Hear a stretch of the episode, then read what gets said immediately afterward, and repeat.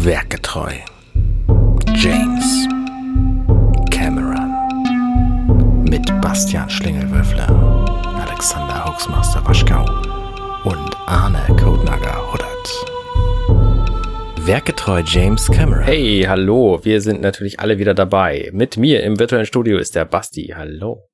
Wunderschönen guten Abend. Außerdem dabei natürlich auch wieder zurück nach Hamburg gespielt der Ball an Alexander Hoaxmaster Waschkau. Guten Einen Abend. wunderschönen guten Abend, lieber Basti, und ein freundliches Hallo zurück äh, ums Eck hier nach Hamburg zu Arne, unserem Host in diesem wunderbaren Podcast. Ach, ja, wunderbar. Ich habe eine schöne Neuerung zu erzählen übrigens.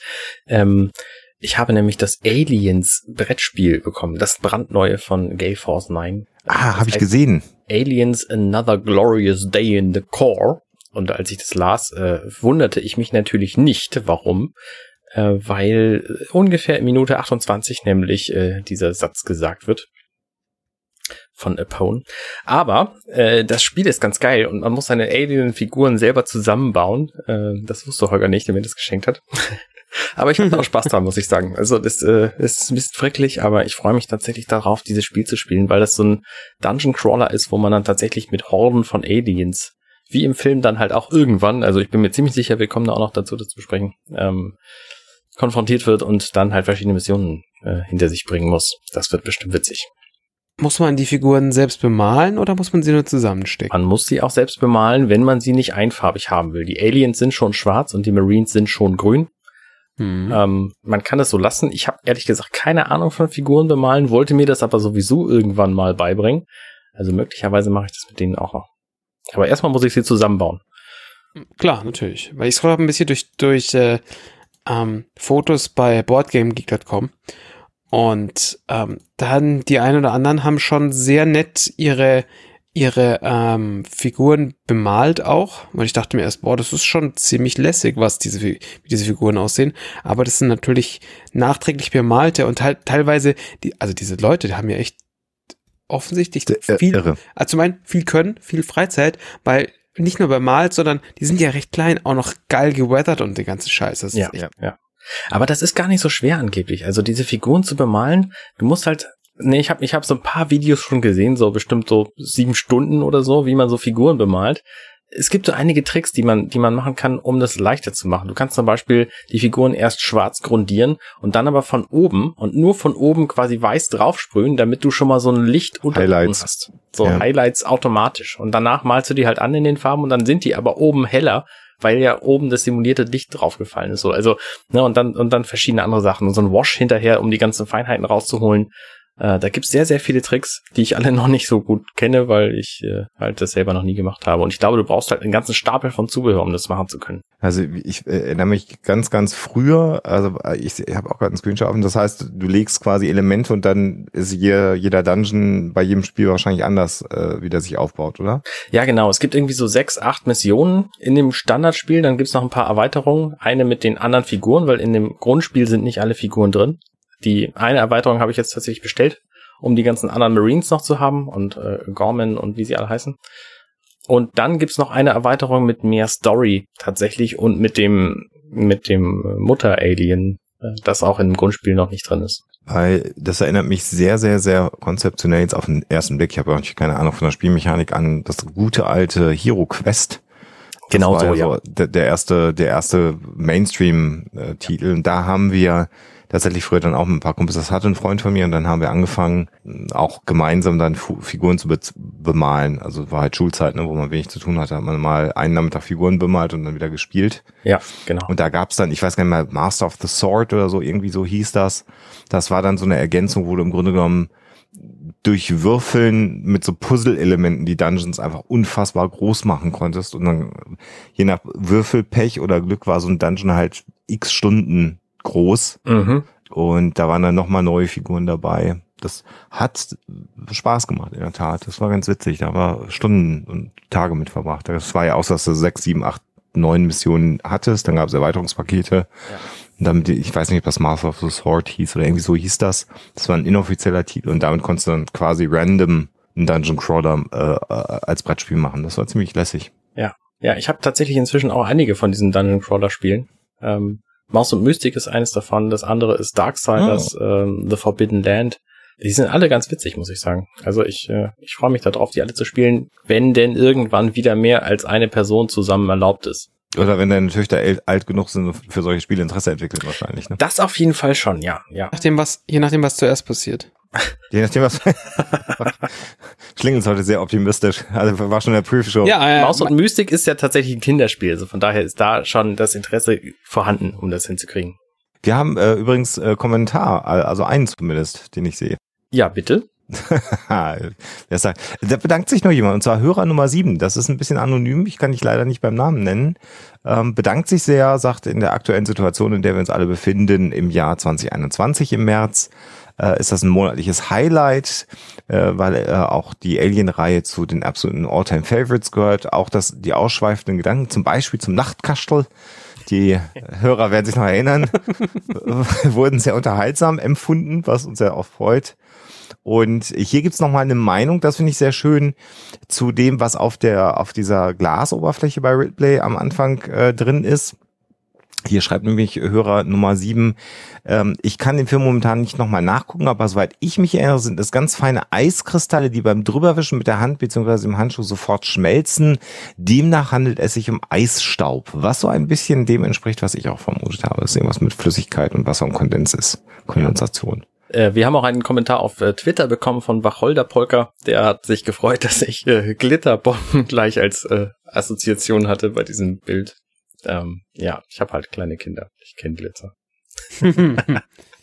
Was nicht, und sonst haben wir aber auch alle anderen, ich gucke nochmal gerade, ja, haben wir, die anderen haben wir vorgelesen. Gut, dann haben wir auch die Kommentare abgearbeitet. Wunderbar. Dann können wir uns ja an den Film wagen, ne? Ja, oder wir gucken noch ein bisschen Google Maps. Haben wir da was? ja, ich denke, da findet Das sich ist so ein beliebtes Segment. irgendein Flugplatz, den man mal angucken könnte. Random. Wo James Cameron auch mal gewesen ist, ist, der war in Hamburg. Finde ich sehr witzig übrigens. Der war in Hamburg. Ja, Ja, wer nicht? Also. ja, ja, also Wer- wirklich so mit, mit Dreharbeiten und so. Und hier oben im Norden, das ist Sachen. so. Aber das kommt, kommt vielleicht im Kontext von Titanic nochmal später zum Tragen. Wo war er denn da im genau im Norden? Ich würde das mal genauer kurz untersuchen. Naja, die Titanic ist ja in der Alster untergegangen. Also es alle. gibt eine, na, es gibt eine Dokumentation, wo er die äh, Bismarck äh, mit einem Tauch-U-Boot aufsucht. Und da fährt er tatsächlich hier an verschiedenen Stellen während der, während der Doku-Elemente mit einem Auto durch die Hamburger Innenstadt. Und ich meine, sie sind dann später in Kiel am Hafen, da bin ich mir aber nicht mehr ganz sicher, wo sie dann ablegen mit dem Forschungs-U-Boot-Schiff. Aber auf jeden Fall fährt er da mit dem Auto rum und wenn man sich halt auskennt und aus dem Fenster guckt, sieht man eindeutig, da ist nämlich dann so ein ehemaligen Treffen von Überlebenden der Bismarck gewesen hier in Hamburg, das er besucht hat. Okay, dann sollten wir definitiv erstmal den Kieler Hafen genauer angucken auf Google Maps, denke ich. Ausführlich, ja. Der Hamburger Hafen ist aber auch sehr hübsch. Also da könnte ich auch vermissen als Ortskundiger. Nein, nein, nein, nein. Ja, das nein. sollten wir dann aber erst nächste Woche, also nächste Folge dann machen. Genau. Machen wir erstmal. Wo waren wir? Wir brauchen Titanic, vor allen Dingen irgendwann einen Aufhänger. Also die Station, auf der Ripley ja jetzt ist, das ist ja so quasi so ein sicherer Hafen. Ha, da haben wir ihn. But damn. Ich habe diese Woche schon einmal den Satz gehört, das war die beschissenste Überleitung, die ich je gehört habe. Aber deine war besser als meine, insofern Arne. Super Überleitung. Ähm, nein, ich wollte nur einen Aufhänger haben, um jetzt über Häfen zu reden. Ich weiß gar nicht. Achso, Ähm, wir erinnern uns, äh, ähm, da, Ripley. warte mal, Ach, ganz Mensch, kurz, jetzt lass ich uns hab doch mal neues- wirklich über den Film reden. ich habe ein neues Podcast-Format. Du hast ein neues In, jede, in, jeder, in jeder Folge per Google Maps sich Häfen der Welt angucken. Und über diese Häfen und dann, und dann die Webcams sich angucken. Und einfach über die Häfen der Welt. Hm. Das, Wer es zuerst produziert, darf es haben. Ich bin da, ich kann gönnen. Ich schaffe eh nicht mehr Podcasts. Aber das finde ich auch schon wieder ein geiles Format. Okay, äh, Film. So. Der, der Habercast. Entschuldigung.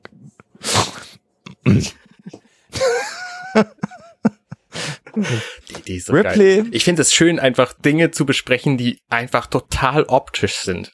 Also so, so Bilderbesprechungspodcast finde ich total geil. Oder auch so ein, so ein Brettspiel-Podcast, wo du das Spiel komplett beschreibst und nur Akustik. Das funktioniert halt auch total geil. so gar nicht. Das ist super, super gut.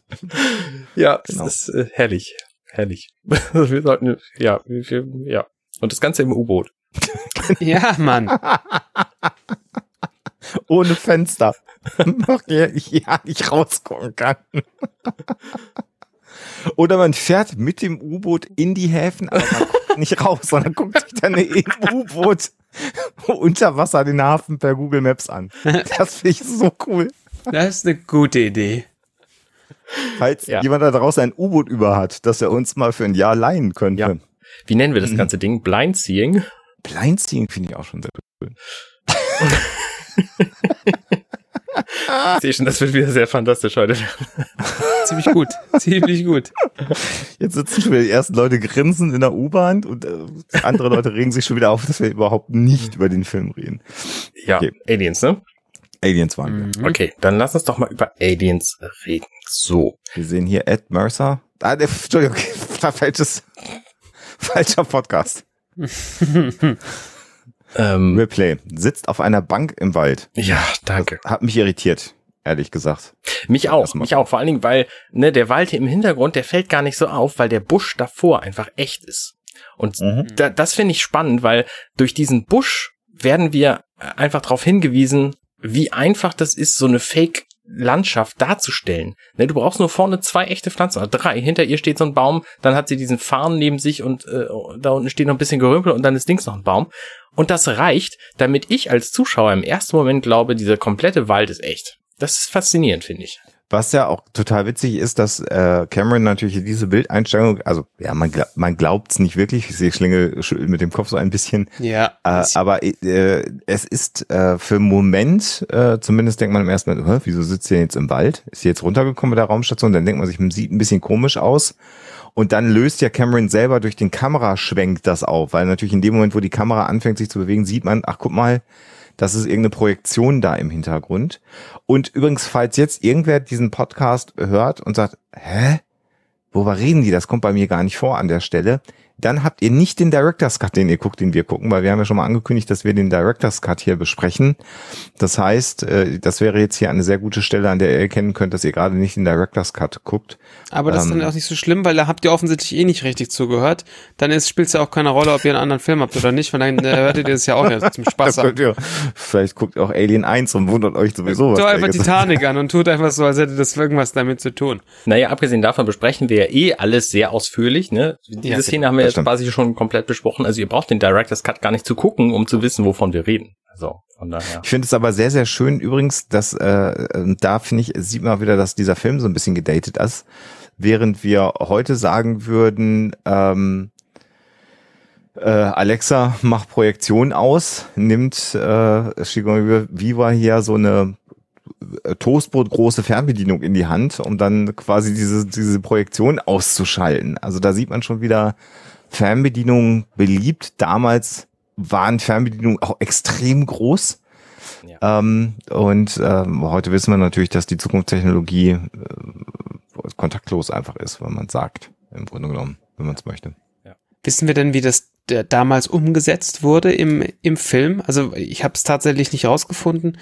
Ähm, ich bin's, ne? Weil, also es, es passiert ja ein Effekt an der Stelle auch. Also es ist ja, sie schaltet ja aus und es passiert dann ein Abbau einer Bildröhre, so wie wir halt das kennen, wie sich Bildröhren abgebaut haben vor vielen Jahren.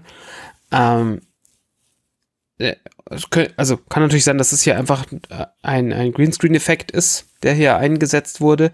Ähm, oder dass es tatsächlich eine Rückpro ist, die in irgendwie Ich glaube, funktioniert.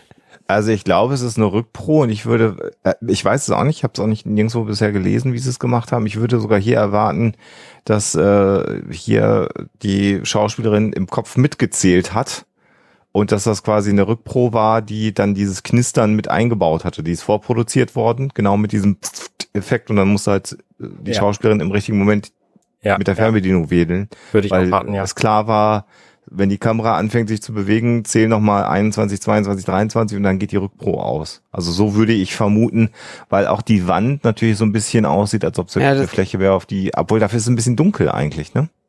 Es ist tatsächlich interessant, weil äh, wenn man sich, ne, also dieser dieser Bildschirm oder dieses die, diese Leinwand, die da die da ist, die verschwindet ja hinter dieser der Wand, die neben dieser Leinwand quasi steht.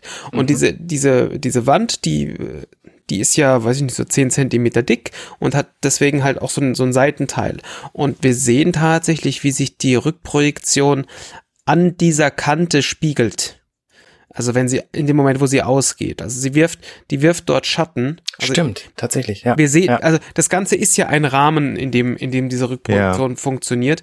Und ähm, heute würden wir das sicherlich so machen, dass wir da einen Greenscreen mit Tracking-Punkten reinsetzen würden und dann an die anderen Stellen einfach digital hinprojizieren würden. Bist du sicher? Das hättest du damals nicht gemacht. Ich bin mir nicht sicher, ob man das heute auch noch machen würde. Mit dem ganzen grünen Gerümpel davor.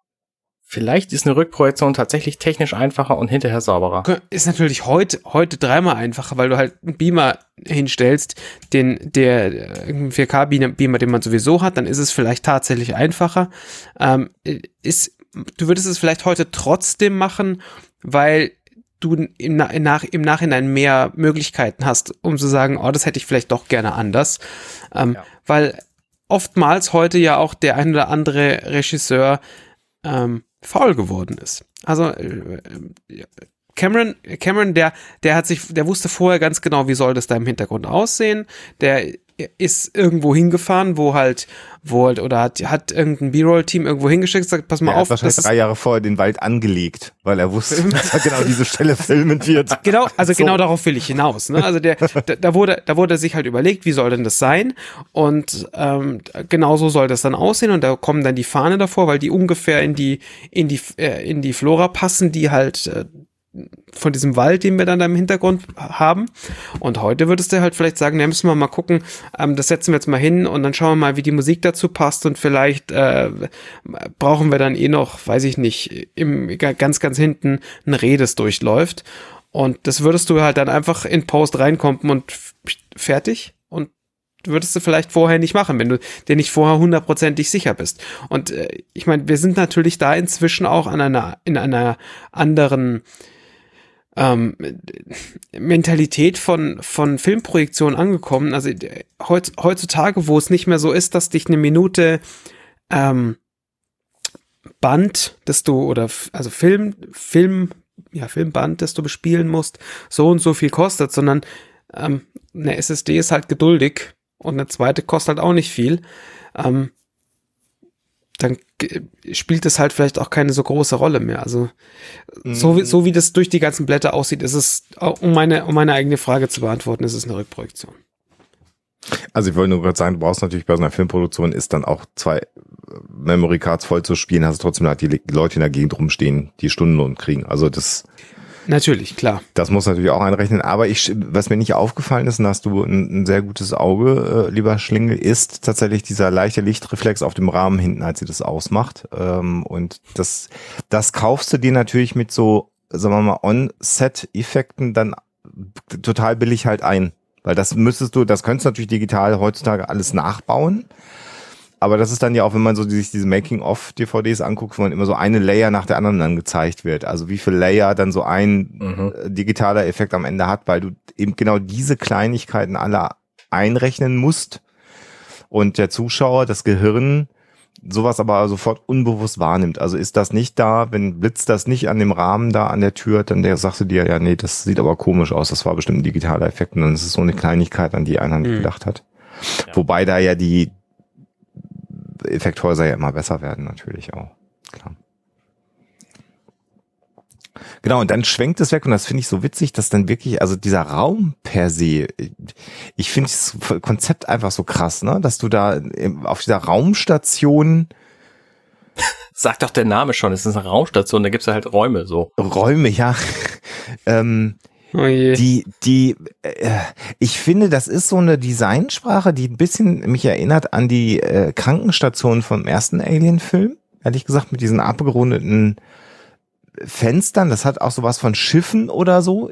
Ich, also es ist so eine sehr eigene Designsprache, was diese Wandelemente und die Tür angeht, wobei die Tür so klassisch 80er Jahre US-Bürogebäude ist, finde ich. Also sowohl von der Dicke als auch von den Türgriffen. Also das ist so einfach so Standardzeug Ja, bei der Tür ist es halt relativ, da, da, da siehst du, wie dieses Prop Department funktioniert. Und Ja. da siehst du einfach sehr gut, dass da auch die Kohle nicht so richtig krass dicke war. Weil Genau. klar, so ein Fenster ist super easy. Da machst du, du das ist halt, das ist halt Sperrholz, das bemalt worden ist. Und da hat halt der, der Typ mit der, mit der Hand, äh, mit der na, Stichsäge, hat da halt Rundungen reingeschnitten. Ja. Und dann ist dahinter ein Stück Glas geklebt worden und alles ist, oder gestellt worden, weil das ist ja auch egal. Und alles ist fein. Bei der Tür ist es natürlich deutlich schwieriger, weil du baust die Tür halt nicht selber, weil die muss aufgehen, die muss zugehen, die muss äh, und so weiter und so fort. Dann nimmst du also die Türen, die es halt gibt. Ähm, und jetzt wolltest du auch die Rundungen haben und dann kommt halt der, Schwarzes der Klebeband. Ähm, Folienschorsch und foliert halt da diese Rundungen drauf und das sieht halt so aus geil. wie Hund, muss man ehrlich sagen. Das ist so geil. Das ist, wenn man sich das länger anguckt, das funktioniert auch wirklich nur, weil diese Tür typischerweise eine Sekunde im Bild ist. Ja, ja. Aber Sieht, sieht aus wie Hund. Das ist einfach großartig. Ja, vor allen Dingen dieser, dieser Griff auch, ne? Das ist so ein typ, Ja. typischer 70er Jahre Türgriff, so. Metall. Ja, so die Übergangszeit Winkel. in den 80ern gab es ja auch noch, aber dann irgendwann nicht mehr. Das ist, äh, ja, das ist ganz, ganz schlimm. Äh, aber äh, es ist interessant. Und die Größe der Station, finde ich, wird hier auch sehr gut simuliert. Also wir sind ja hier offensichtlich noch in diesem Krankenhaus. Äh, äh, Wing, würde ich mal behaupten, weil die haben alle Scrubs an im Hintergrund, also, also diese bla blauen äh, Uniformen. Eine grüne Uniform, das dürfte dann ja noch so ein Chirurg sein, den man durch das Fenster sieht, der sich gerade mit einer Krankenschwester bespricht. Und ich finde so, die Größe der Station wird einfach dadurch auch deutlich gemacht, dass da halt ständig Leute auch rumlaufen. Also da, du hast, ich finde dadurch, dass es da einfach so in zwei Laufrichtungen Leute gibt, die da hin und her laufen, hast du sofort das Gefühl, da ist richtig was los. Obwohl es halt ein total kleines Set auch wieder ist. Aber so, das Mhm. Gehirn sagt natürlich, wenn der von rechts kommt und links aus dem Bild rausgeht, dann muss das ja total groß sein. Das finde ich irgendwie sehr schön gemacht. Und dann die Idee eben, dass du natürlich im Krankenhaus auch immer irgendwas hast, wo die Leute rausgehen können. Und das hast du natürlich, also gut, könntest du jetzt bei so einer Weltraumstation auch machen. Ist dann der gesundheitlich nicht zuträglich. Also musst du halt drei Fikus und ein Fahren und eine Rückpro irgendwo mal einbauen mit einer alten Holzbank, damit die Leute im Grün sitzen können. Schon interessant. Mhm. Im Grunde genommen so ein vorweggenommenes Holodeck, ne? Irgendwie. Tatsächlich, ja, so ein bisschen. Ja, Patientengarten, Holo-Patientengarten, Deck. Ich finde Mit- das spannend, dass dieser gesamte Raum im Grunde total kahl ist, außer dass da ein paar Pflanzen rumstehen und dann diese eine Videowand da ist. Also ich meine, man hätte doch, die sind in der Zukunft, man hätte doch mehr machen können. Ich meine, auch jetzt schaffe ich das, mit einem Pinsel so eine Wand grün zu malen beispielsweise. Da finde ich aber dann wiederum, äh, sind wir in diesem, in, in dieser, dieser Corporate-Welt. Äh, wir sehen ja nachher dann auch wirklich dann die Wayland Yutani äh, tatsächlich mal auch genannt. Haben wir das schon gesehen vom Logo her? Ich weiß es gar nicht. Und da würde ich schon sagen, also erstmal alles total nüchtern und dann sagt irgendwer, naja, wir müssen also für die psychischen Komponenten müssen wir irgendwas machen, ja, dann stellen wir da drei Pflanzen rein. Sollen wir das noch anmalen? Nee, das kostet 20 Euro extra, das machen wir nicht. Also das ist, das finde ich schon so Corporate Mentality. Sowas Ja. dann auch. Also nur das Nötigste halt. Hm, hm. Überrascht, aber ich stimme dir natürlich zu. Also wenn das ein Raum sein soll, der Menschen irgendwie entspannen soll, könnte man ihn natürlich viel, viel hübscher gestalten. Bin ich bei Genau. dir. Gar keine Frage. Was passiert denn inhaltlich? Inhaltlich sitzt halt Ripley da auf der Bank und dann kommt Burke rein und erzählt ihr erstmal, dass sie eine eine Veranstaltung vor sich hat. Also sie fragt ihn direkt, was ist denn jetzt mit meiner Tochter? So, und da geht er erstmal nicht drauf ein.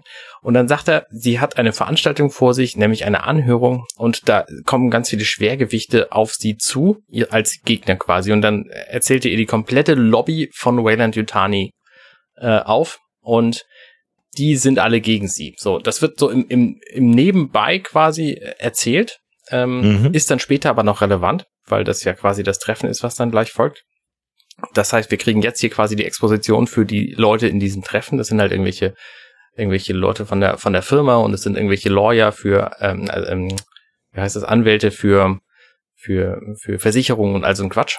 Und Mhm. das wird aber ummantelt quasi von ihrer Frage nach ihrer Tochter und seiner Antwort nach dieser Exposition, weil er ihr nämlich anschließend dann zeigt, ähm, also er sagt, hier, ich habe Informationen, hier setz dich mal hin. Da setzen sie sich da beide hin, schön auf diese Punk so und dann kriegt sie halt von ihm ein paar Unterlagen und ein Foto von Amanda Ripley McLaren, die vor zwei Jahren im Alter von 66 gestorben ist und die ihre Tochter war. Und dann sieht sie dieses Foto an und Stopp, stopp, stopp. Jetzt muss er, genau, also jetzt muss ich ganz kurz, er nimmt aus diesem Koffer ja Papier raus. Ja. Und was ich da ja einfach so großartig finde, weil ich habe in meinem Leben Endlospapier mit Abriss-Perforationskanten benutzt und Mhm. habe da auch Banner drauf gedruckt mit meinem Mhm. Commodore Amiga mhm. mit einem äh, neuen Nadeldrucker.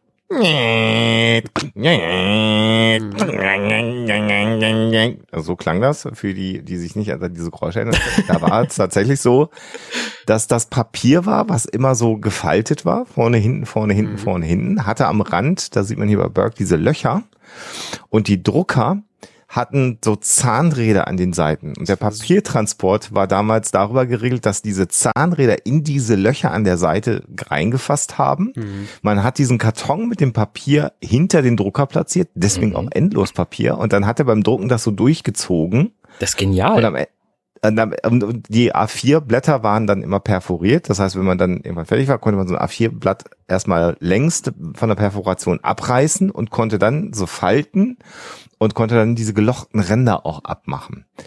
Ähm, das war sicherlich äh, zur Zeit, als dieser Film erschien, Technologie, dass so schnell dann irgendwann Tintenstrahldrucker mit vernünftigen Gummirollen zum Transport der Papiere entstanden sind, konnten die vielleicht nicht vorhersagen.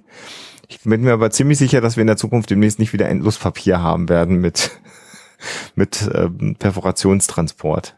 Aber, Aber- wenigstens sind, sind sie nicht hingegangen, wie das ja viele andere gemacht haben, die danach kamen und sich gedacht haben, hm, lass mal Papier neu denken. Wie könnten wir das machen? Okay, Papier in der Zukunft äh, ist nicht mehr rechteckig, sondern da sind die Ecken, die, also die, die spitzen 90 Grad Ecken nochmal abgeschnitten, damit ein bisschen weniger Platz auf dem Papier Ent- benutzt wird. Als Beispiel. Ent, Entschuldige bitte, aber du weißt, du, du sprichst natürlich jetzt die neue Verfilmung von Battlestar Galactica an. Zum Beispiel. Für zum Beispiel, du weißt, du kennst den Hintergrund, warum das so ist. Nein, weil es mich so geärgert hat, dass es mir egal war. Sag, Wenn ich dir jetzt erzähle, lachst du und dann findest du das eigentlich eine relativ nette Idee. Das ist ein, ein Running Gag in der Serie gewesen, weil, wie natürlich es immer so ist, war, hatten sie nie genug Kohle.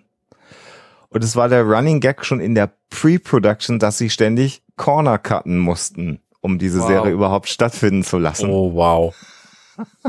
Und dann haben sie sich irgendwann gedacht, Papier neu denken, komm, let's cut some corners with the paper of the future. Und deswegen ist tatsächlich konsistent in dieser Serie, sind immer die Ecken von den Papieren abgeschnitten, weil sie damit die ganze Zeit auf das schlechte Budget, was sie hatten, weil sie eigentlich viel mehr Budget hätten haben wollen, hingewiesen haben. Das finde ich schon sehr lustig. Das ist ich tatsächlich relativ lustig. Gut, dann nehme ich, nehme ich ein anderes Beispiel. Ähm, äh, dass, äh, dass wir in der Zukunft nicht plötzlich statt Papier Folien haben, die durchsichtig sind. das ist so richtig geil, ja. Mhm. Ähm, Wobei ich auch sagen muss, nicht in der Zukunft, aber in der Vergangenheit, meine ersten Vorträge an der Universität, da hatte ich dann schon äh, einen Tintenstrahldrucker, habe das dann auf Papier ausgedruckt und bin dann in den Copyshop gegangen. Das war in der Prä-PowerPoint-Zeit. Mhm. auch Um das auf es, Folie zu kopieren. Um das auf Folie zu kopieren. Und da hat man sich sehr, sehr genau überlegt bei Vorträgen an der Uni, wenn man die in so einem Seminar gehalten hat, was will ich denn eigentlich visualisieren? Weil das muss ich dann auf so Folien kopieren. Und auch so, wenn man aus einem, aus einem Buch eine Abbildung, eine Grafik oder ein Diagramm, hätte man ja nicht gedurft, aber jetzt ja im Seminar war ja nicht also semi-öffentlich. Da hat man sich dann aber auch sehr genau überlegt, dann ist man mit dem Buch, was man sich aus der Bibliothek ausgeliehen hatte, in den Copyshop gegangen, hat diese Grafik kopiert, hat dann auf der Kopie diese Grafik ausgeschnitten und hat dann natürlich überlegt, wenn ich schon eine Folie kopiere, wenn ich zwei Grafiken benutze, dann mache ich noch eine zweite, hat dann zwei Grafiken ausgeschnitten, die dann wieder hingelegt und hat dann auf eine Folie zwei Grafiken gemacht, die man dann in dem Overhead dann im Vortrag immer mit einem Blatt Papier abgedeckt hat. Das waren Gott, wirklich das, noch Zeiten. In der Tat, ja. das ist so, als ob man Feuer mit so, mit so zwei Holzstäben macht, wenn ich das heute so beschreibe, oder? Ist, Ja. Da fällt mir übrigens meine, Zeit habe ich gelebt. der, der Anfang meines Physikstudiums fällt mir dabei ein. Da war nämlich eine äh, Vorlesung, die obligatorisch war für alle neuen Studenten. Und ähm, in dieser Vorlesung, da ist es unter anderem passiert, der hat sehr wirr gesprochen, der Vortragende, und äh, hat dann auch mehrere von diesen Folien, von diesen kopierten Folien übereinander gelegt, um Dinge zu erklären, was natürlich Geil. überhaupt nicht mehr funktioniert hat. Wenn du so Schriften hast, die sich dann ineinander verlaufen und dann noch eine dritte oben drüber so und dann Ähm, das war einfach nur eine Verarschungsvorlesung. Stellte sich dann raus, ähm, die hat ein Student gehalten und äh, das wurde allen neuen Studierenden Aha. angetan, äh, um ihnen zu zeigen, so läuft's in Wirklichkeit nicht. Ähm, Ich dachte gerade, er Ja. wollte wieder den, den vier- oder fünfdimensionalen Raum visualisieren, indem er die Dimensionen alle übereinander gelegt hat. Ähm, krass. da wurde sehr oft das Wort trivial benutzt. Hm, nur nicht elaboriert. Was mir übrigens noch einfällt, weil du sagst, also äh, Folien, äh, stimme ich dir auch zu. So gerne ich ja äh, das TNG-Universum mag, fand ich es halt aber auch geil, dass diese iPads, die sie da hatten, also die Pads, die auch so tatsächlich PAD hießen, Personal PADD. PADD, ne? Irgendwas mit Device hinten, Personal vorne und dann die beiden Kürzel komme ich jetzt gerade so spontan nicht drauf, müsste ich mein Technical Menu rausholen. Aber dass die halt von dem Speicherplatz genau für ein Buch gereicht haben. Also wenn die ja verreist sind und drei Bücher mitgenommen haben, dann haben sie halt immer so drei Pads in ihre Ja, drei ja, Zentimeter ja. große Butterbrots äh, Kunststoff äh, Kofferdose, die sie ja hatten, eingepackt. Das ist schon auch absurd, klar, wenn man Also halt drüber Personal nachdenkt. Access Display Devices, die Abkürzung von, von PADD. Nein, umgekehrt ist PADD die Abkürzung. Ja. Aber ja, du hast recht. Stimmt, sie hat, das ist ja wirklich so wie, wie so, so ein Kindle, wo eine, ein Buch drauf geht. Ja, Genau. Also schon ziemlich gut, Also ja. dicht dran, aber dann, also da fehlte noch der Cent zum Euro damals, aber Ja. ja. Ja. Insofern ja, Papier es gibt's ja heute auch noch. Ähm, Also insbesondere in Unternehmen, die sich als papierlos bezeichnen, gibt's ja erstaunlich viel Papier. Äh, Das hört man ja auch immer wieder. Und Mhm. ich habe äh, tatsächlich auch äh, äh, Berufserfahrungen, wo E-Mails ausgedruckt worden sind und mit einem Posteingangsstempel versehen worden sind und dann Menschen äh, auf den Schreibtisch gelegt worden sind. Das Du, ich- habe ich. Ich kenne das erlebt. tatsächlich immer noch. Es gibt eine Firma, von der ich weder den Namen noch den Ort nenne, wo das tatsächlich passiert. Und zwar aus dem Grund, weil es in dieser Firma kein digitales Ablagesystem gibt und die Dinge einfach wiedergefunden werden müssen. Weil es nämlich um Steuergeschichten geht. Und das heißt, die Dinge werden tatsächlich, wenn sie relevant sind für diese Steueranlage von diesem einen Kunden, werden die ausgedruckt und mit Datum versehen und abgeheftet. Das, das finde ich äh, nachvollziehbar, weil man ja hier auch da Dokumentationspflichten hat. Das wurde aber auch mitunter mit Werbe-E-Mails gemacht und alle Menschen, die in diesem Unternehmen gearbeitet haben, hatten eigene E-Mail-Accounts. Also weiterleiten wäre eine echte Option gewesen. Ja. Ja. Ich kenne natürlich auch, auch aus meiner Uni-Zeit Professoren, die sich die Mails haben ausdrucken lassen, um sie dann händisch zu beantworten, um sie dann zurückzugeben an ihre Vorzimmerperson und die dann digitalisiert wieder beantworten zu lassen. So. Lange Eigentlich her. furchtbar. So, Entschuldigung, ich wollte aber einfach, du, du war, wolltest eigentlich jetzt mal ein bisschen, du wolltest ein bisschen Strecke machen, Arne. Nee, da wollte ich eigentlich gar nicht. Ich habe nur gedacht, wir müssen irgendwann mal irgendwie zumindest einen Teil über dieses Films besprochen haben. Ja, aber wenn die da Qualität schon wieder- von dem Foto, meine Danke. Fresse. Was ist denn Ja. da bitte passiert? Also, äh, be bevor Das wir ist noch mal alt. zu dem Foto, zu dem Foto kommen. Ähm, Ich empfehle wirklich, also auf die, wenn wir uns dieses Foto anschauen, da steht, ähm, da stehen, da steht Text drauf, der sehr crisp gedruckt ist. Ja. Und ich empfehle wirklich jedem, jedem, äh, da steht links oben Witcomp 26. Witcomp, Leerzeichen 26. Ich empfehle jedem, das in Google einzugeben. Das ist der Hit. Okay, das mache ich jetzt direkt mal. Das machen wir jetzt live, genau. Das ist immer schön für die Zuhörer, wenn wir live googeln. Ihr könnt ja dann jeder mal euren erst, euer erstes Ergebnis vorlesen. Was? Hab- EFX Download, sourceforge.net. Witcomp, hast du Witcomp eingegeben? V-I-D-C-O-M-P 26? Ja. Ich habe gebingt, Mit oder ohne Leerzeichen? gebingt, nicht gegoogelt. Vielleicht war Ah, das gebingt. Du, nein, nein, du musst schon googeln. Mit Leerschritt aber, ne? Genau. Also ich habe Index auf slash tilde Yubuhang Projekt Witcom Sub Videos bei mir als ersten Treffer. Ich nicht.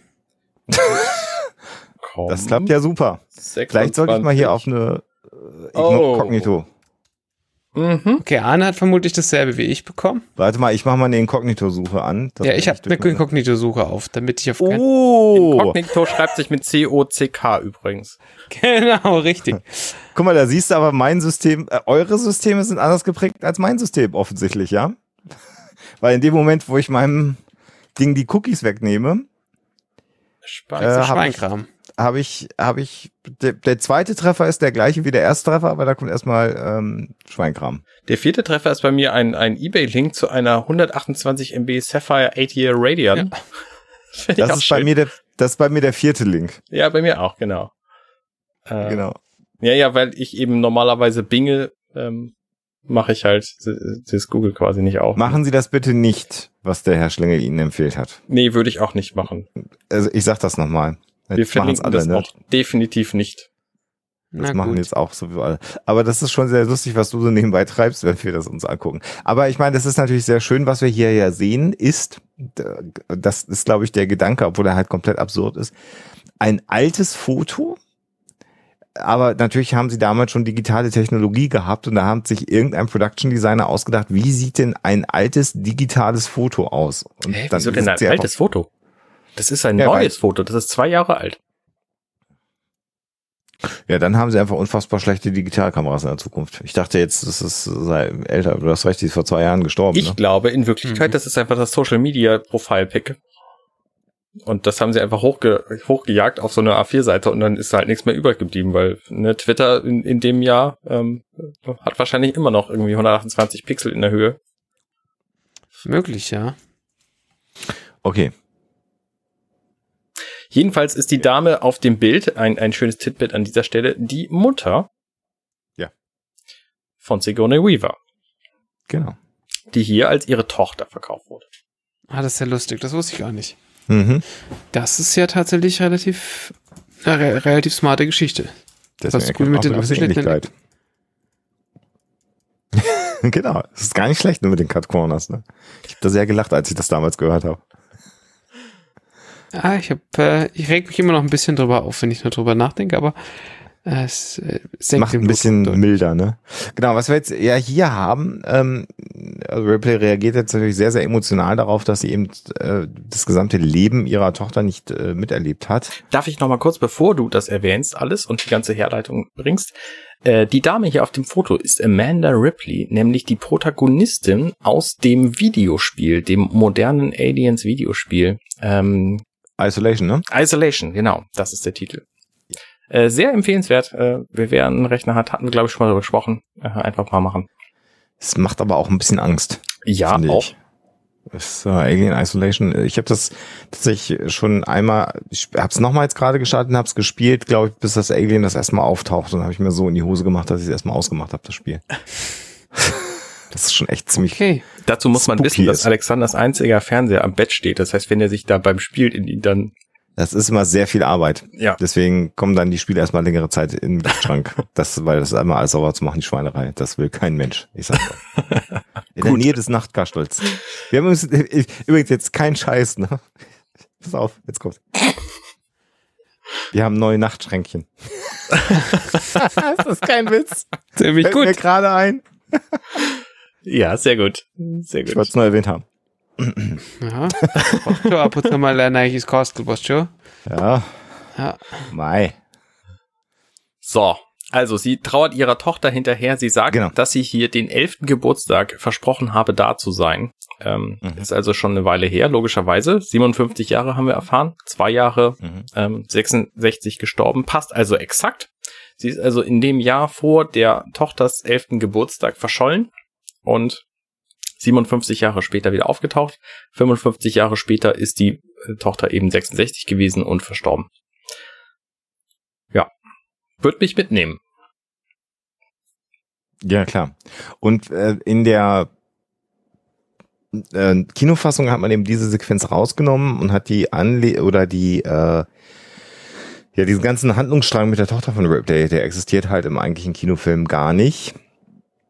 Die Idee ist halt, wenn wir, wir können es nachher nochmal wahrscheinlich später in den weiteren Folgen ausarbeiten, warum äh, dieser Handlungsstrang hinterher rausgenommen wurde und als nicht so wichtig erachtet wurde.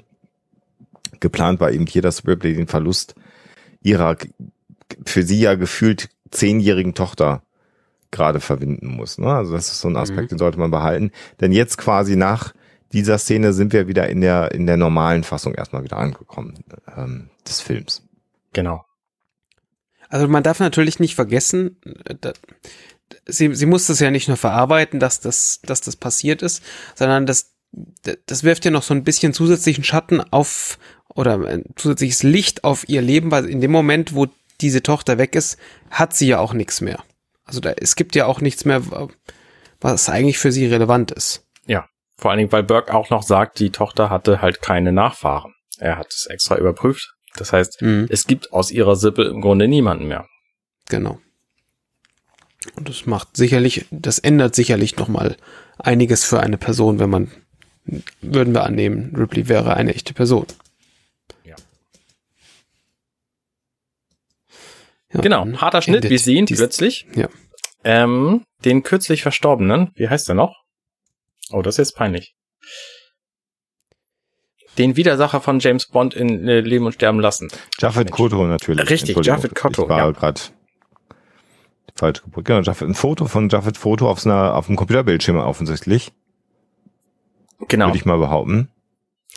Und das ist eine ganz eigenartige Geschichte, weil nämlich dieser Computerbildschirm, wo die Figuren, die Protagonisten aus Alien, dem Originalfilm, ähm, laufen, der, der, dieser Monitor läuft halt quasi die gesamte Zeit während dieses Verhörs von Ripley, das wir gleich sehen.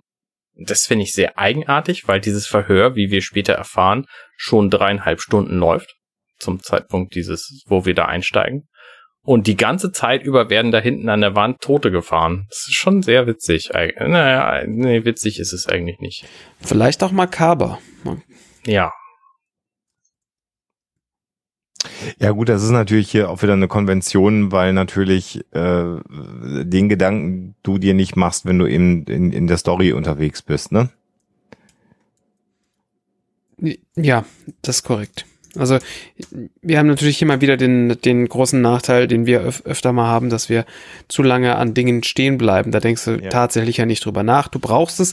Dadurch, dass wir ja nur einen Ausschnitt von wenigen Sekunden aus diesem Verhör, aus dieser Verhör, in Anführungszeichen Verhörsituation sehen, ähm, wäre es natürlich blöd, wenn da jetzt in dem Moment einfach nichts an der Wand ähm, läuft. Und Mhm. aber ja, ja, in der, in der letzten Konsequenz bedeutet das natürlich wiederum, dass das da schon die ganze Zeit gelaufen sein muss oder sie haben die ganze Zeit den Wald gezeigt und zwischendrin jetzt mal noch mal kurz. aber Ähm. ich frage mich halt auch äh, aus der innerhalb, also aus der inneren Logik heraus, die Figuren die ganze Zeit zu zeigen. Ja, okay, die waren auf dem Schiff, das damals gestorben ist, die Nostromo, ähm, das, das halt zerstört wurde und sie sind alle gestorben.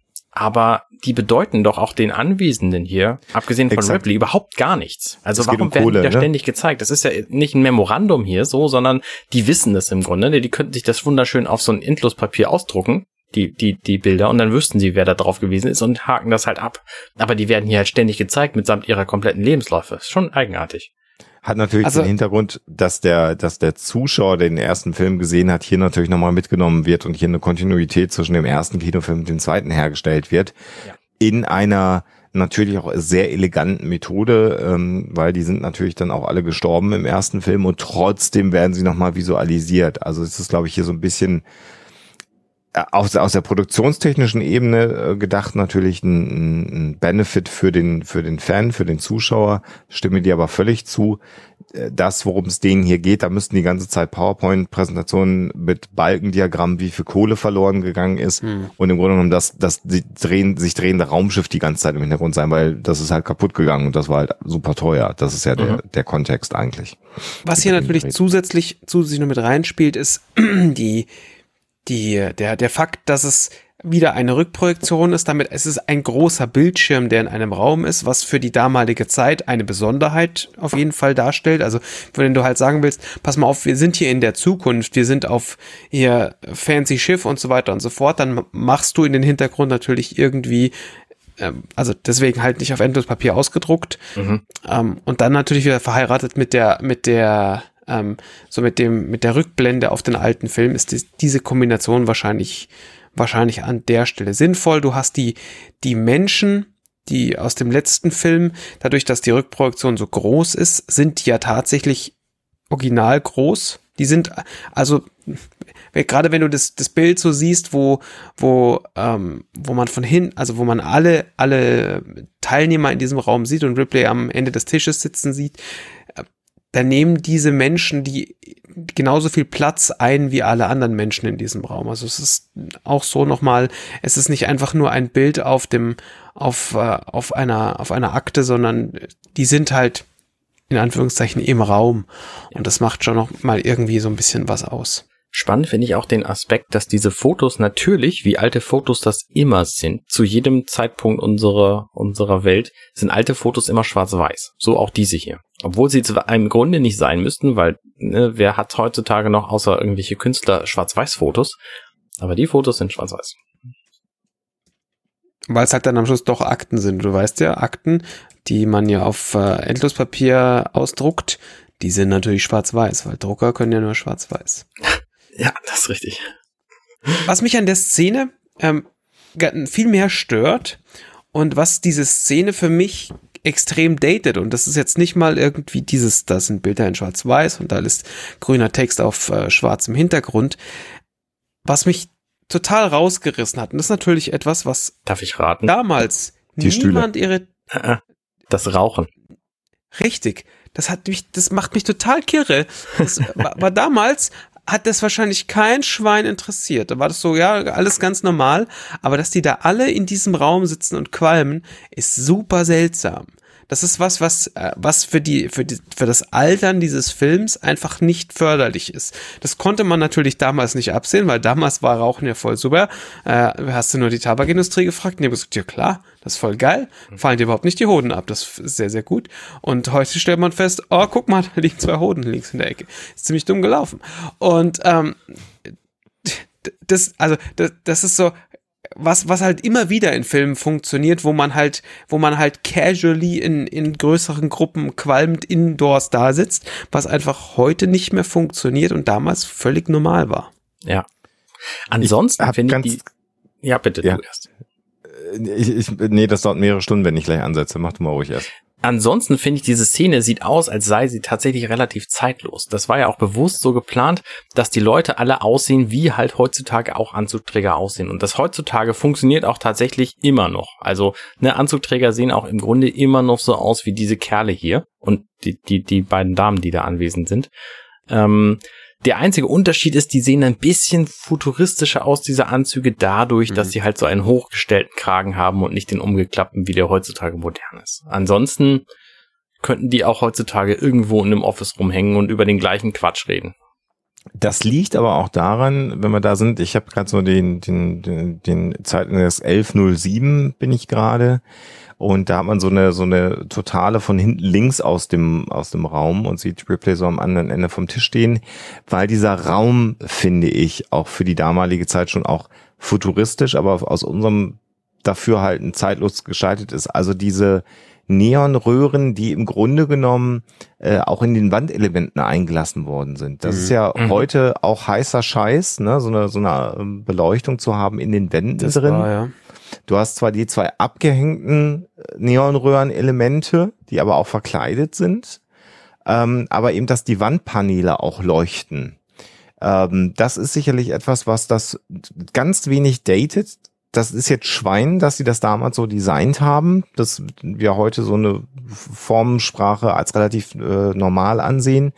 Und ansonsten finde ich so die ganzen Linienläufe relativ interessant. Ne? Also auch, dass die Wände so leicht nach, nach oben Mhm. weggehen, ähm, äh, also sich verjüngen sozusagen. Das, das hat, äh, das zeigt, dass du irgendwie nicht in einem normalen Haus bist, sage ich mal, sondern du, das, es, es verjüngt sich. Das heißt, irgendwie ist es dann doch die Raumstation. Also es sieht ein bisschen anders aus, Mhm. Was überhaupt keinen Sinn macht, dass die sich verjüngen, diese, diese weil der Platz der gleiche ist, der gebraucht wird Genau. dafür. Ne? Genau. Es sei denn, die Raumstation wäre so leicht gewinkelt und wäre dann so ein ganz großes, rundes Ding. Ist aber, dann, da- dann wäre es wieder komisch, dass die Türen nicht denselben Winkel, denselben Anstellwinkel. Also über den Sinn von diesen Rundungen möchte ich gar nicht reden, aber ich finde den gesamten Raum insgesamt, genauso wie auch dieses Erholungszimmer gerade, wahnsinnig klein. Also ne- eine, eine Charge von Menschen, die über so viel Geld verfügen wie die, die hier am Tisch zu sein scheinen, die würden sich einen mindestens fünfmal so großen Raum gönnen, heutzutage. Möglicherweise ist es anders, weil die auf einer Raumstation sind so, aber wenn ich mir den, den, ähm, den Laderaum von der Sulaco zum Beispiel angucke, dafür ist dann wahnsinnig viel Platz da, während dieser Raum so winzig ist, das kommt mir sehr komisch vor. Also heutzutage Leute, die sich in solche Anzüge zwängen würden, die würden nicht in so einen Kabuff gehen, um irgendwelche Dinge zu besprechen. Ja, und, und da drin rauchen, wohl sowieso nicht. Wobei die Sulaco ja für mich so ein Stück weit, kommen wir nachher noch zu, äh, auch sehr viele Anlehnungen an fast schon sowas wie ein Flugzeugträger hat. Natürlich nicht optisch, aber so inhaltlich. Und die sind einfach so das absurd größte, was man sich überhaupt vorstellen kann, was man so baut. Also soll heißen Militär, wenn es denn nötig ist, da geht's dann gar nicht mehr um Platz.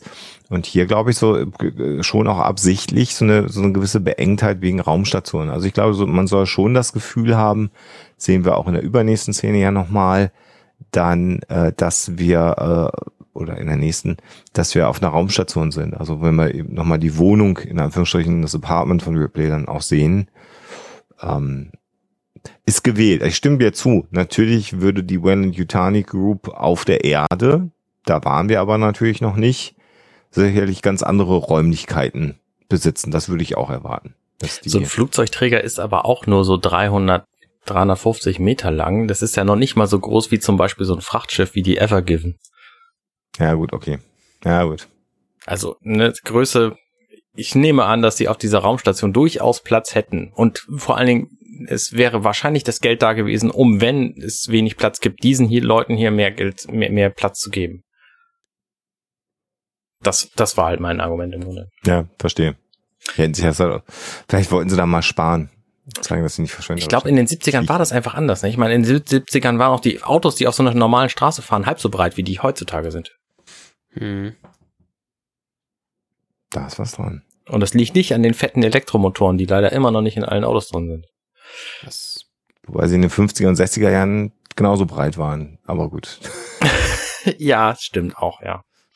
So ein Cadillac. Was, was wir hier vielleicht nochmal erwähnen können, äh, das ist uns, ich habe keine Ahnung, mir, uns zugetragen worden. Ich weiß es nicht mehr. Ähm, ein ganz spannender Aspekt. Wir haben für das Projekt Minutenweise, wenn ich sage, wir schließe ich mich da jetzt mal nicht ein. Da habt ihr beide ja mit zwei wunderbaren Gästen nochmal eine neue Folge aufgenommen, nach, nach aufgenommen.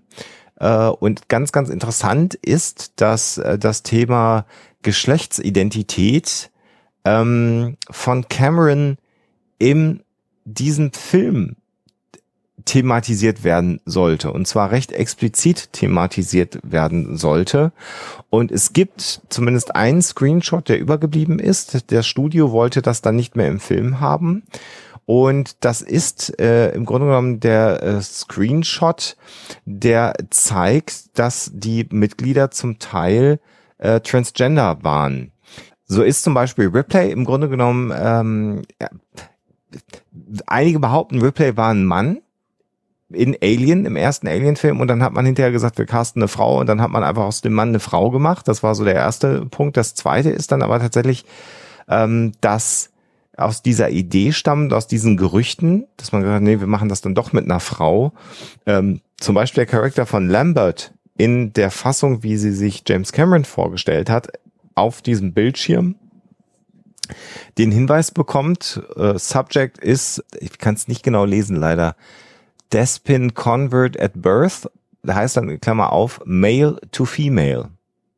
Das heißt, hier wird ganz klar gesagt, bei dem, was so durch den Bildschirm durchläuft, dass hier eine Geschlechtsumwandlung stattgefunden hat. Mhm. Und es gibt so einige andere Hinweise, dass einige der anderen Charaktere auch ähm, ähm, Transgender waren, so zum Beispiel Dallas, bei dem es dann in der Richtung Female to Male gewesen sein soll diese ganzen Wandtafeln haben existiert. Das ist auch so gedreht worden und ist dann aber hinterher rausgenommen worden, weil das Studio das nicht in dieser expliziten Art und Weise thematisiert haben wollte. Das Thema für Cameron äh, in seiner Logik wollte er das genauso darstellen, weil er gesagt hat, in der Zukunft ist es nicht nur egal, ob man Mann oder Frau ist, sondern ist es auch im Grunde genommen egal, ob man der Ansicht ist, dass man da nochmal ähm, auch was ändern muss, wenn es notwendig ist. Also eine völlige Offenheit und Freiheit, was dieses Thema angeht, was für die damalige Zeit einfach, finde ich, ein sehr, sehr äh, vorausschauender und, und offener Blick war, den er da hatte, finde ich. Mhm. Ähm, also die Zeile, ich habe es hier gerade gefunden, bei 12.15.74 in unserem Film, Ähm, Mhm. Da steht es nämlich hinten auf der Wand und da steht unten aber auch Trauma related to gender. Also es ist offenbar auch, Ist was übergeblieben davon im Grunde genommen. ja oder, ja genau, genau. Ist aber schwer Genau. zu lesen, also ich kann das, äh, Genau, aber dieser ganz explizite Hinweis, den es da gab, genau, da ist dann ja auch das Foto von Lambert genauso um, um, um 12, 14, 15, 16 rum. Ähm, also man hat dann gesagt, das muss, das kann nicht drin bleiben im Film. Also ich meine, es wäre was gewesen, was da im Hintergrund durchgelaufen ist, aber selbst das musste umgeschnitten werden, dass das nicht mehr zu sehen ist vom Studio.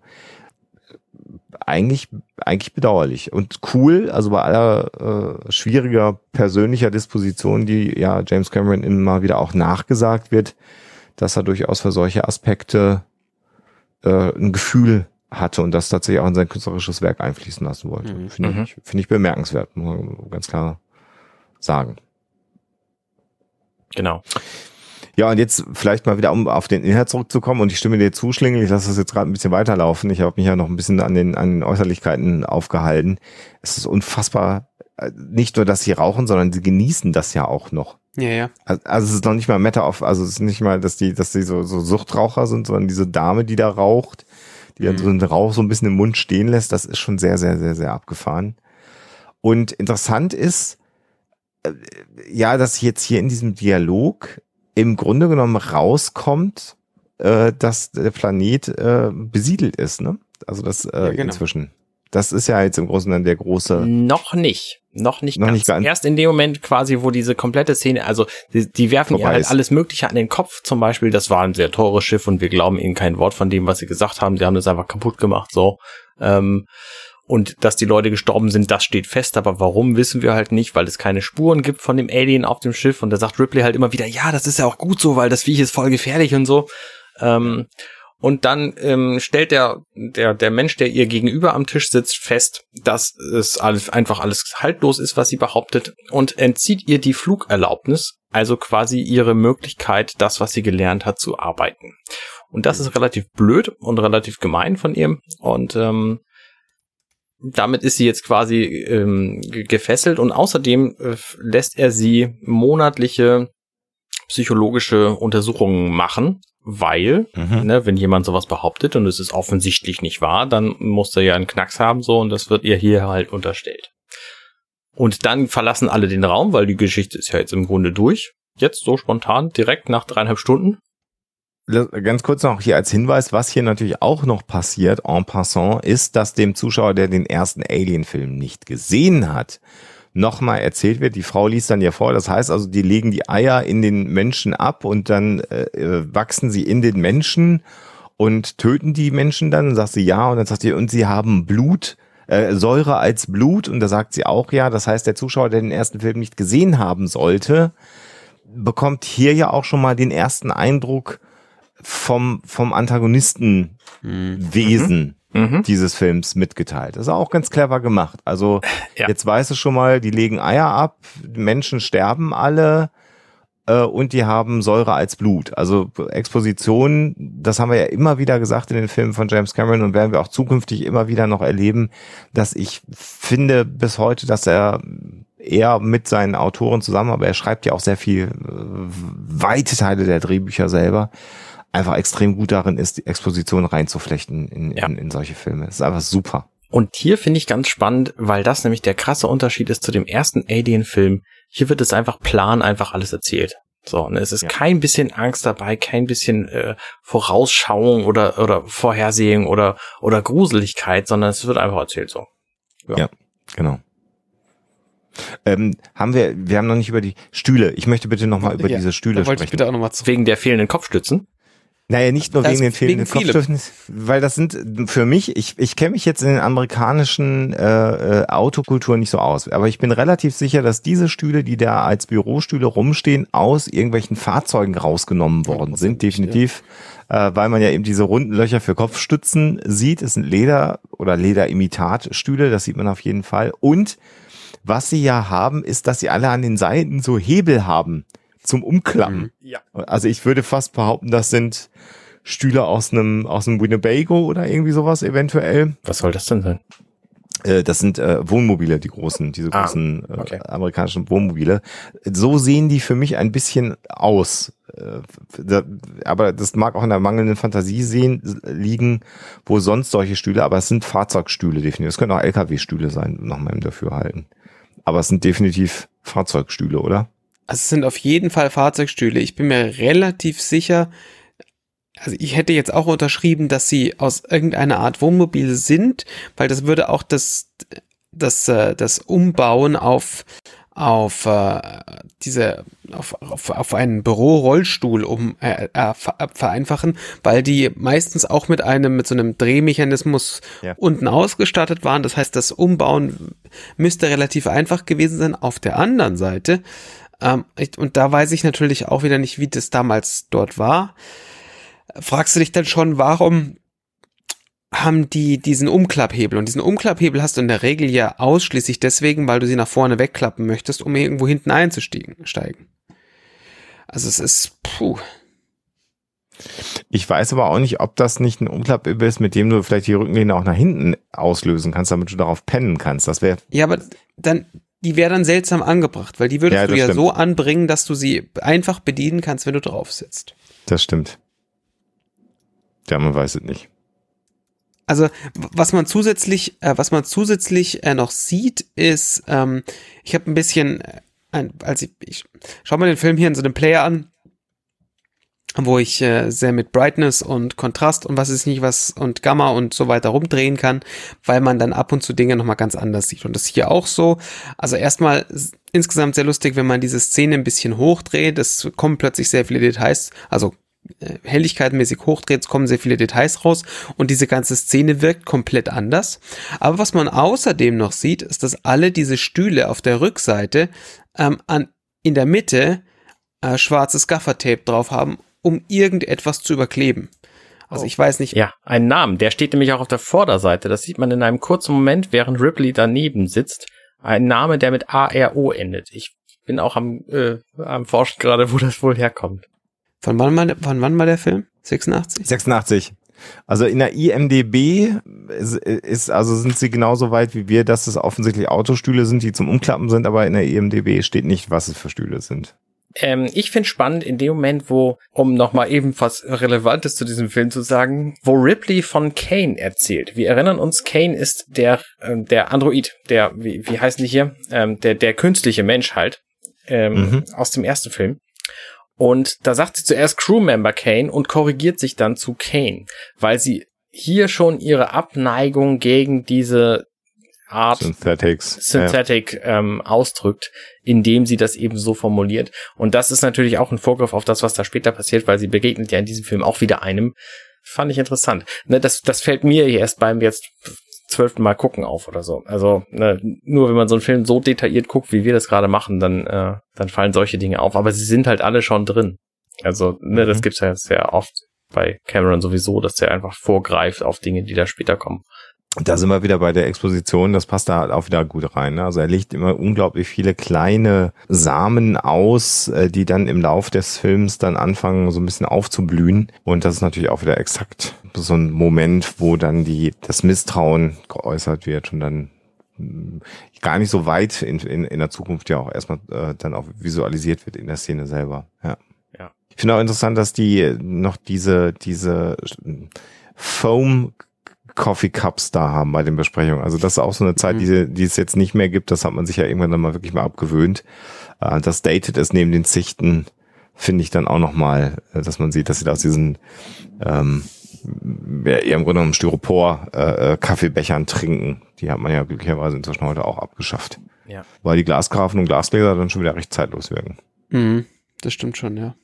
Und ich habe so den Verdacht, dass die Fotos, die wir da sehen, dass das auch so ein Teil, weil das auch jetzt nochmal so das Replay-Foto im Hintergrund gerade nochmal gezeigt wird, das könnten für mich so sehr frühe Fotos für den ersten Film in Kostüm gewesen sein. Diese Set-Photography-Fotos, damit die man nochmal so einen Eindruck gewinnt, wie die Schauspieler in ihren Kostümen auch aussehen, weil sie da auch sehr, sehr jung drauf aussieht. Und Ja. wahrscheinlich hat man da einfach nochmal im Fox-Archiv rumgewühlt und hat geguckt, was kann man dann so an Fotos benutzen, die nicht aussehen wie Screenshots direkt aus dem Film, sondern schnappt sich halt äh, solche Fotos. Das ist Ja. Ganz interessant. Wobei sie natürlich auch sieben Jahre jünger war. Was in ihrem Ja, ja, damaligen klar. Alter auch tatsächlich einen großen Unterschied gemacht hat.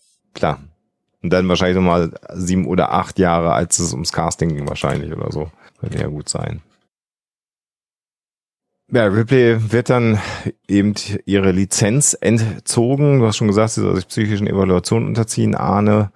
Äh, man ist dann fertig mit ihr im Grunde genommen und beim Rausgehen fängt sie eben den Vorsitzenden nochmal ab und sagt, warum fliegen sie nicht mehr hin und gucken mal einfach nach auf LV 426. Und dann kommt das, was ich vorhin schon einmal gespoilert habe, nämlich der große Burner, dass man das gar nicht machen muss, dahin fliegen. Ja, weil da schon seit 20 Jahren nämlich ungefähr 60, 70 Familien wohnen. Hm. Was äh, ziemlich fahrlässig ist aus unserer Sicht, aus deren Sicht ist das natürlich logisch, weil die halt eine große Company sind und natürlich Kolonisten haben auf anderen Welten. Und das erzählt er hier hier auch, dass die diesen Planeten bewohnbar machen, um da eben keine Ahnung, wie sie da Licht auf den Planeten kriegen wollen. Der scheint mir sehr dunkel zu sein, aber sie werden sich da irgendwelche Methoden ausgedacht haben. Ja, und ich finde es auch interessant, wie äh, in der Zeit, in der Ripley natürlich da eingefroren durch die Gegend geflogen ist, sich die Welt verändert hat, weil er sagte, naja, das ist so eine Shake and Bake äh, ähm, Aktion, so bezeichnet er es im englischen Original. Also wir fliegen da halt hin und dann machen wir da halt Terraforming. Da sind jetzt halt Kolonisten, die da rumwohnen auf dem Planeten. Also es ist völlig normal geworden, dass die Erde äh, andere Planeten lebensfähig inzwischen macht mit einer Vorhut von, in dem Fall dann noch, er hat schon gesagt, 60 Menschen, die dann auf diesem Planeten leben. Das zeigt nochmal auch den technologischen Fortschritt. Also diese Entwicklung hat Ripley halt nicht mitbekommen, weil so, ne, und das ist auch nochmal sehr, sehr spannend. Das finde ich auch spannend, dass ein Großteil von, also in 57 Jahren würde ich erwarten, entwickelt sich so eine Gesellschaft enorm weiter. Und das erfahren wir hier tatsächlich sehr wenig. Abgesehen von dieser, ähm, von, von diesen, von, von dieser Kolonisierungsgeschichte, von der sie offensichtlich sehr geplättet ist und überrascht, ähm, wissen wir von der restlichen Erfahrung, äh, äh, Entwicklung eigentlich nichts. Und das finde ich, ähm, bemerkenswert, weil ne, wir erinnern uns beispielsweise an den Film mit diesem äh, Captain America, der irgendwie 70 Jahre in die Zukunft geschmissen wurde oder wie lange das war. Und der hat sich erstmal drei Tage hingesetzt und hat irgendwie ferngesehen, damit er weiß, was in den 70 Jahren, die er weg Ja. war, einfach äh, passiert ist so. Und das scheint für diesen Film einfach überhaupt keine Rolle zu spielen. Entweder entwickelt sich da nichts mehr, weil Raylan Yutani, die kennen wir von Alien 1 auch schon, ähm, die sind einfach der Held so und da tut sich wohl nichts.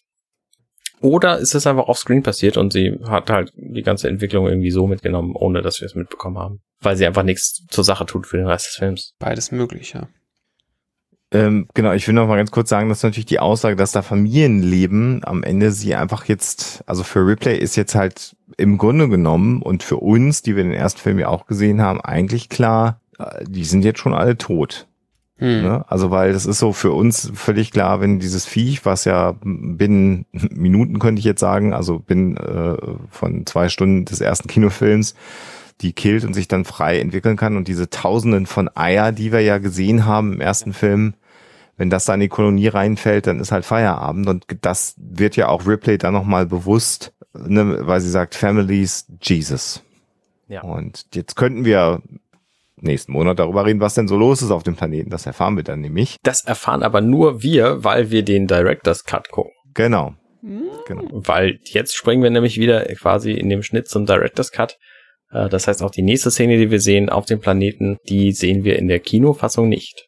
Und wir werden sie aber auch erst besprechen im nächsten Monat. Und dazwischen dann demnächst äh, Blind Seeing, die schönsten Häfen der Welt, Aus Mhm. U-Boot. aus U-Booten, per Google Maps, über Starling. Das ist halt einfach so gut.